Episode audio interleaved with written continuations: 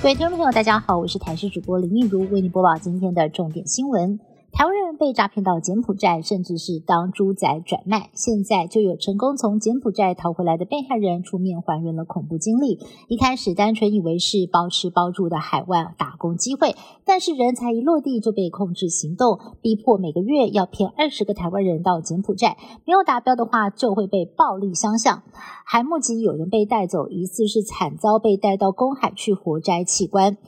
针对外传黑道主联邦出手救出了二十多名被害人，刑事局也言辞反驳，直言黑道卖人赚佣金，救人抽赎金，根本就是分饰神鬼两角。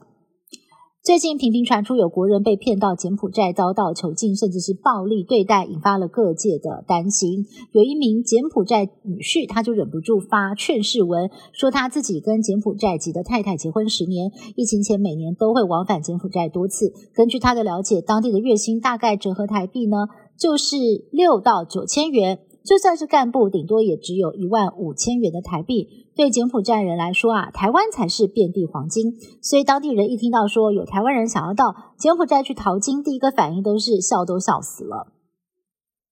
我国本土确诊数在今天新增二点二万例，新增十六个死亡个案，死亡个案数是相隔九十七天以来的新低。虽然指挥中心预估本周疫情高几率。会跟上周持平，但是随着 BA. 点五的个案越来越多，也有感染科的专家预估，我国的单日高峰可能上看十万例。而针对英国宣布通过莫德纳次世代疫苗使用许可，我国食药署已经收到了审查资料，只要能够在九月初审查通过，就有机会在九月中旬之后拿到疫苗。由成大台语测验中心办理二零二二年春季全民台语认证，竟然传出有二十多位考生集体作弊，恐怕面临考试零分计算。消息一出，有考生找来立委施压校方讨成绩。成大台语测验中心主任在脸书上气得直呼不会妥协，一切秉公办理。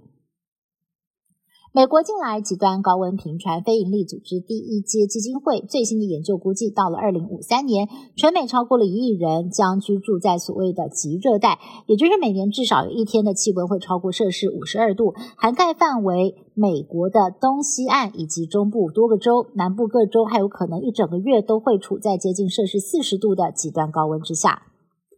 通膨带动了全球物价上涨，不少的美国人上演一波向南移居的风潮，涌入了墨西哥。这批所谓的数位游牧民族，靠着远距上班拿美国薪水，却能够在物价低廉的墨西哥过上更有品质的好生活。根据墨西哥官方统计，今年一到五月间入境墨西哥的美国旅客人数超过了五百三十万，比疫情前多出了将近百万人次。乌俄战争当中，俄国除了正规军之外，也雇佣了不少佣兵。其中，俄国私人军事服务公司华格纳集团也派出了不少佣兵参战。不过，上周末传出，华格纳集团在乌东卢甘斯克州的总部遭到了乌军轰炸，死伤惨重。而乌军之所以能够精准的命中目标，疑似是俄国的战地记者在社群网站上抛了一张照片，意外露了馅儿。